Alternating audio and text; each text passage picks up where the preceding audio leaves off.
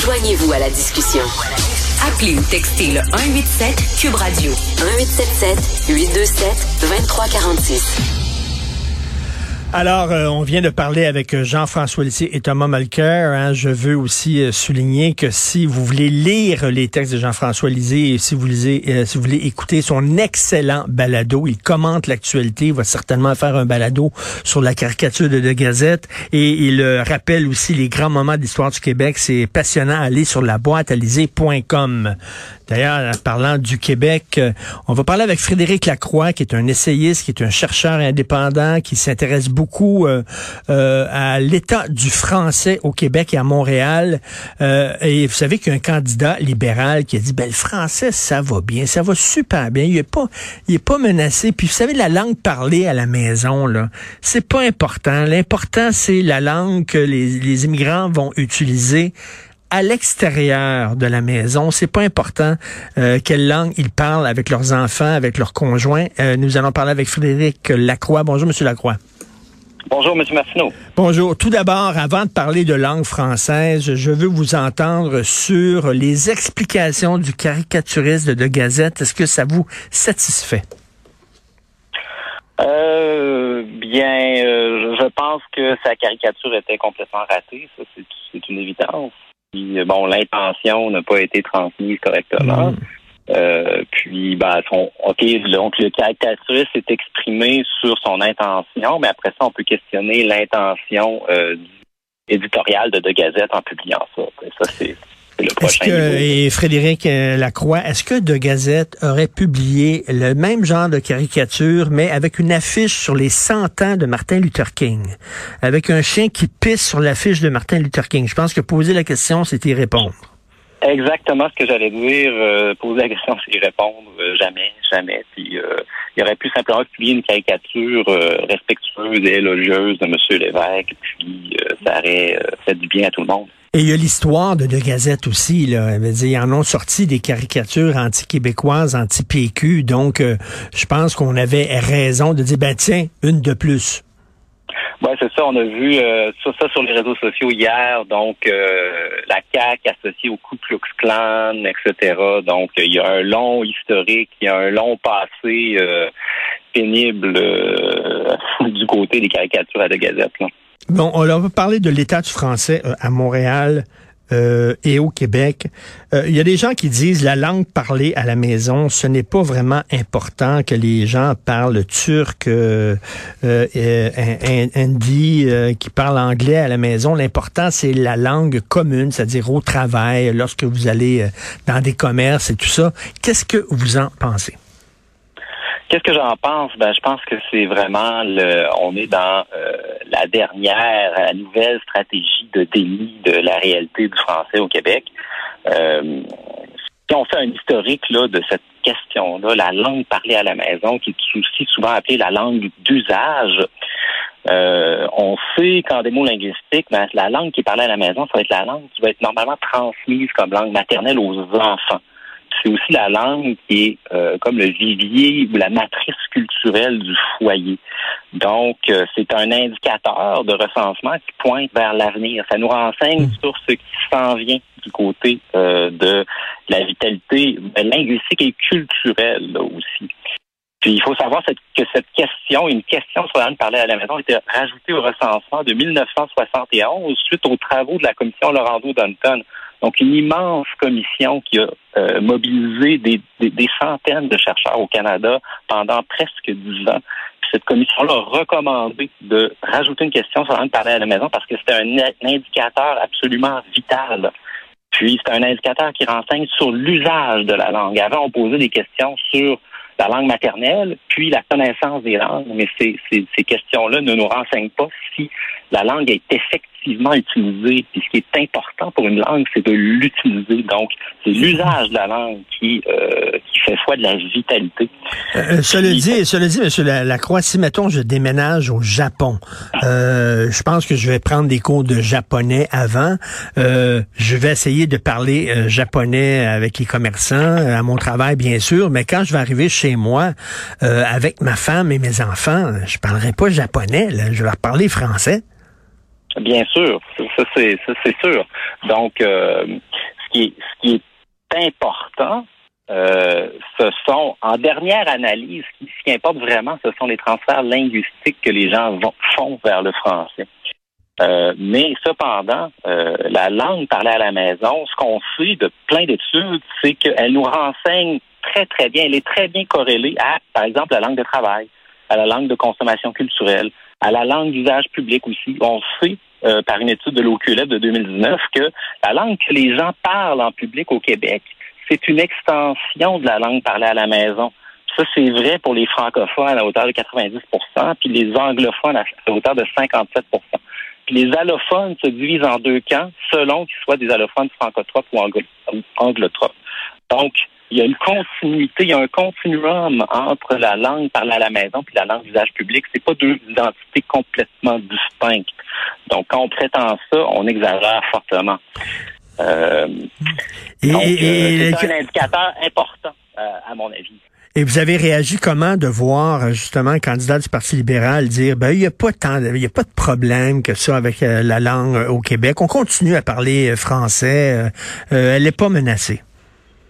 Ben, le, Parti libéral, euh, depuis euh, M. Charest et M. Couillard, est devenu vraiment le parti des Anglais. Là. Euh, ils ont abandonné complètement la défense du Québec français. C'est ce qu'on voit avec ce genre d'affirmations qui, qui, sont qui vont contre le bon sens, à mon avis. on défend plus du tout le Québec français du côté du PLQ. C'est triste pour un parti qui a eu un grand rôle dans les années 60, là, on s'en rappelle. Euh, comment vous réagissez, vous, Monsieur Lacroix, que vous, vous faites certainement euh, venir de la bouffe chez vous. Hein? Des fois, on se fait venir de la pizza, du chinois ou de l'indien à la maison. Et là, moi, bon, trois fois sur quatre, sinon euh, neuf fois sur dix, euh, le livreur ne parle pas un mot du mot de français. D'un côté, je suis extrêmement fâché en disant, il est même pas capable de me dire bonsoir et merci. De l'autre, je me dis, ben écoute, ça doit être un nouvel arrivant. Il vient d'arriver ici. Le gars, il a le droit de gagner sa vie. Euh, livreur, c'est pas une job très payante. C'est souvent des immigrants qui prennent ce job-là. Donc, il faut à un moment donné le comprendre. Vous, vous réagissez comment face à ce genre de situation-là qu'on vit tous les jours? Ben, la situation, euh, on n'a qu'à inverser le problème, puis se dire, ben, si j'étais à Toronto, puis le livreur parlait seulement français, est-ce qu'il serait embauché? Jamais de la hmm. vie. Euh, donc, il y, a seulement qu'à Montréal qu'on tolère ce genre de situation qui, qui va complètement à l'encontre euh, du français langue commune. donc, à mon avis, on ne devrait pas le tolérer, pas une seconde. Et euh, on dirait que chez les jeunes, malheureusement, vous, vous êtes un chercheur, euh, vous voyez là, que le, français est fragilisé.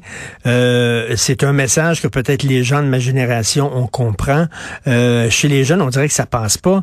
à chaque fois je suis dans un restaurant, un commerce, on ne parle pas dans ma langue. Moi, je, je, je dis toujours, écoutez, je veux parler à votre supérieur. Je trouve ça inacceptable que vous pouvez pas me parler en français. Et quand je suis en présence de mes enfants, enfants deviennent rouges, ils roulent des yeux, papa, arrête, tu fais un scandale, tu fais un scandale. Ils aiment pas ça. Ouais, ben on est, à mon sens, on est revenu un peu aux années 50 là, en termes de mentalité. Euh, puis euh, depuis 1995, je pense qu'il y a eu un déficit, vraiment une, rupture dans la transmission euh, culturelle dans les familles, dans la société québécoise en général. Puis là, on est en train de récolter les fruits amers de, de cette rupture de transmission intergénérationnelle. il y a beaucoup, beaucoup de travail à faire chez les jeunes pour les sensibiliser à, la question. Mais je ne pense pas que ce soit désespéré. Je pense que quand on explique, les gens peuvent comprendre. Et les gens qui disent, ben Montréal, c'est pas comme le reste du Québec. Euh, euh, Montréal, c'est une ville bilingue. Euh, vous pensez quoi de ça? Ben, Montréal n'est pas une ville bilingue, premièrement. Puis deuxièmement, Montréal, c'est le creuset de l'intégration au Québec. C'est 90% des immigrants qui s'installent à Montréal. si Montréal est une ville bilingue, puis les immigrants peuvent choisir entre l'anglais et le français, ben le français va disparaître au Québec. Ça, c'est évident. Donc, il faut que l'intégration se fasse euh, en français à Montréal. C'est vital, c'est critique. C'est à Montréal que se joue actuellement l'avenir euh, du Québec français. C'est ça la réalité. Est-ce que vous trouvez que c'est possible de protéger vraiment le français à l'intérieur du Canada? Parce que les immigrants viennent ici, pour on sait, ils s'établissent pas au Québec. Ils viennent au Canada, Puis au Canada, ben pour eux autres, c'est un pays anglophone. Que au moins, si on était un pays, le, message serait clair. Le Québec, c'est comme la Suisse, comme la France, c'est un pays francophone. Mais là, euh, est-ce qu'on peut vraiment protéger le français au sein de la, fédération? Ben, moi, je suis indépendantiste, c'est clair. Je pense que ça prend l'indépendance du Québec on veut survivre à long terme. Mais d'un autre côté, je suis pas non plus partisan du grand soir. C'est-à-dire que je pense pas que l'indépendance va tout magiquement résoudre. Hmm. Donc, je pense que ce qu'il faut faire, c'est euh, tant qu'on a le statut de province, c'est utiliser les pouvoirs euh, qui sont les nôtres euh, en immigration, par exemple, sur le, au cégep et à l'université, le financement des institutions de langue anglaise, etc., la langue de l'État. Donc, ce que je vois, c'est que le gouvernement du Québec ne fait quasiment rien pour maximiser son, son impact linguistique. Euh, puis la loi 96 est très, très loin du compte à, cet égard. Donc, ce que je pense, c'est que le gouvernement du Québec doit utiliser tous les pouvoirs dont il dispose actuellement pour tenter d'inverser la situation, puis que ça va nous donner de l'oxygène. Est-ce que ça va nous donner accès d'oxygène? Je pense que non, ça prend l'indépendance. Mais euh, en, attendant, je pense qu'on peut faire quelque chose. Puis ce que je vois, c'est qu'on fait à peu près rien. Et est-ce que selon vous, euh, une connaissance suffisante du français devrait être obligatoire pour pouvoir émigrer au Québec?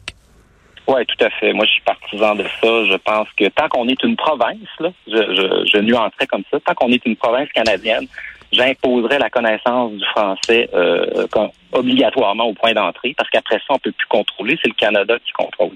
Mais si on était un pays, ben cette mesure-là pourrait être euh, atténuée. Ça serait plus nécessaire de faire ça, à mon avis, parce qu'après ça, on contrôlerait euh, tout le système d'immigration. Mais un des problèmes aussi, c'est que pour les immigrants, les cours de, de, de français sont pas obligatoires, hein, à moins que je me trompe, là, sont pas obligatoires. Non, ils ne le sont pas. C'était une promesse de la CAC d'ailleurs qu'elle n'a pas euh, réalisée. Et je pense que ça prendrait la francisation obligatoire. Cependant, comme province, on n'a pas les moyens euh, d'imposer ça parce qu'on peut pas lier la francisation obligatoire à l'obtention de la citoyenneté canadienne. La citoyenneté au canadienne au Québec peut s'obtenir en anglais seulement. Donc, on est pris, on a les mains liées derrière le dos par le statut de province. Est-ce que financièrement, on pourrait le faire? Parce que, bon, OK, on dit, il faut que tu suives des cours, mais ces gens-là, ils viennent souvent ici au Québec euh, quand on émigre, c'est parce qu'on veut euh, améliorer notre condition économique. Ces gens-là, il faut qu'ils travaillent. Donc, si on leur dit, non, tu dois suivre des cours, est-ce qu'on devrait les payer pour qu'ils euh, suivent des cours à temps plein pour le français? Comme ça, ils n'auront pas l'obligation de travailler? Oui, ben je pense que ça prend euh, un volume d'immigration qu'on a les moyens de, d'accueillir. C'est-à-dire que ça prend euh, le nombre d'immigrants euh, qu'on a les moyens de, d'accueillir. Ça, c'est, la première étape. Hmm. Deuxièmement, moi, ce que je ferais, c'est que je réformerais les programmes d'immigration pour exclure les candidats qui ont étudié en anglais au Québec de, de, de, ces programmes-là. Parce qu'une des portes d'entrée majeures des immigrants maintenant, ce sont les institutions d'enseignement anglophones. Euh, donc, euh, ça, c'est un, énorme problème. Euh, donc, moi, je réformerai les programmes d'immigration d'un côté et oui, j'imposerai la francisation obligatoire le plus possible et payer. Euh, vous euh, publiez un texte euh, sur votre page Facebook, c'est ça? la fin de l'éternité? Sur, mon blog. Sur votre blog, pardon, Frédéric Lacroix, sur votre blog, La fin de l'éternité, un long texte très intéressant, entre autres là-dessus. Et vous écrivez dans votre texte, vous dites, l'immigration provoque une dilution du poids des francophones. Il y a des gens qui vont dire, eh ben là, vous êtes en train de, de pointer du doigt les immigrants en disant qu'ils sont responsables responsable de l'anglicisation euh, rampante du Québec et que c'est irresponsable, que c'est à la limite euh, raciste et xénophobe. Vous répondez quoi à ça? ben, ce que je réponds, c'est que pendant 20 ans, on nous a dit que l'immigration ne serait pas un problème parce que le poids démographique du français et de l'anglais baisserait en même temps. Mhm. Donc, euh, ça allait avoir un effet neutre. Mais ce qu'on voit maintenant avec le dernier recensement, c'est que c'est le poids des francophones seulement qui baisse, alors que celui des anglophones augmente malgré euh, le, le, les seuils d'immigration qu'on a. Puis la raison pour ça, c'est qu'on a une dynamique anglicisante au Québec même. Le milieu de vie à Montréal est un milieu de vie anglicisant pour les immigrants. Donc, c'est pas la faute des immigrants, c'est la faute euh, hmm. de, du fait qu'on n'impose pas la loi 101 au cégep, qu'on n'impose pas la loi 101 à l'université, qu'on surfinance les, les hôpitaux euh, anglophones, qu'on offre les services en anglais systématiquement à tout le monde, etc. Donc, c'est notre faute cette dynamique est en grande partie notre responsabilité, puis celle du fédéral aussi. Euh, je parlais hier à un professeur, puis il me parlait de pénurie de profs, puis il dit, il me dit, le gouvernement sait même pas combien de profs euh, ça prend, combien il manque de profs, il manque de données. Il me dit, comment vous voulez que le gouvernement prenne des bonnes décisions alors qu'ils n'ont pas les données? Vous, vous êtes un chercheur, vous arrivez avec des chiffres, avec des données, c'est ça votre job. Est-ce que euh, ils basent leurs décisions à la CAQ? Sur des données factuelles, ou alors c'est comme ça sorti d'un chapeau? Ah, ah, ça, c'est une bonne question. Euh, je pense que les données sont le nerf de la guerre pour prendre des décisions éclairées. Il faut ben vraiment avoir un portrait précis de la situation. Euh, est-ce qu'on en a un au plus haut niveau du gouvernement? Euh, j'ai comme des doutes là-dessus. Pas toujours, en tout cas. Puis, ce qu'on voit, par exemple, avec le recensement, c'est que le fédéral qui procède au recensement au Québec et le fédéral change constamment les questions. Euh, ce qu'il faut faire, c'est que le Québec doit procéder à son propre recensement avec ses propres questions. Ça, c'est juste un exemple. Si on faisait ça, on aurait vraiment beaucoup plus, un portrait beaucoup plus fin de la situation. Pour, on pourrait prendre des décisions beaucoup plus mmh. éclairées. Là, on est à la merci du fédéral, complètement. Moi, ça me semble inacceptable, inouï comme, euh, comme situation. Alors donc, lorsque la CAQ se dit euh, défenseur du français, vous avez un petit sourire dans le coin? Ben, je pense qu'ils ont fait un pas avec la loi 96, un pas complètement insuffisant, mais il faut leur donner ça. Ils ont fait quelque chose, mais ce qu'il faut comprendre, c'est que ce, quelque chose-là ne va pas du tout changer les données euh, du recensement 2026. Euh, là. On va assister à un effondrement euh, continu du français, à moins que des mesures vraiment réelles ne soient prises.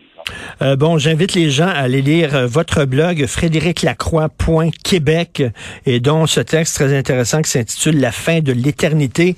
Merci beaucoup, Monsieur Frédéric Lacroix essayistes et chercheurs qui arrivent avec des données, des faits. Euh, merci beaucoup. Bonne journée. Merci à vous. Bonne journée.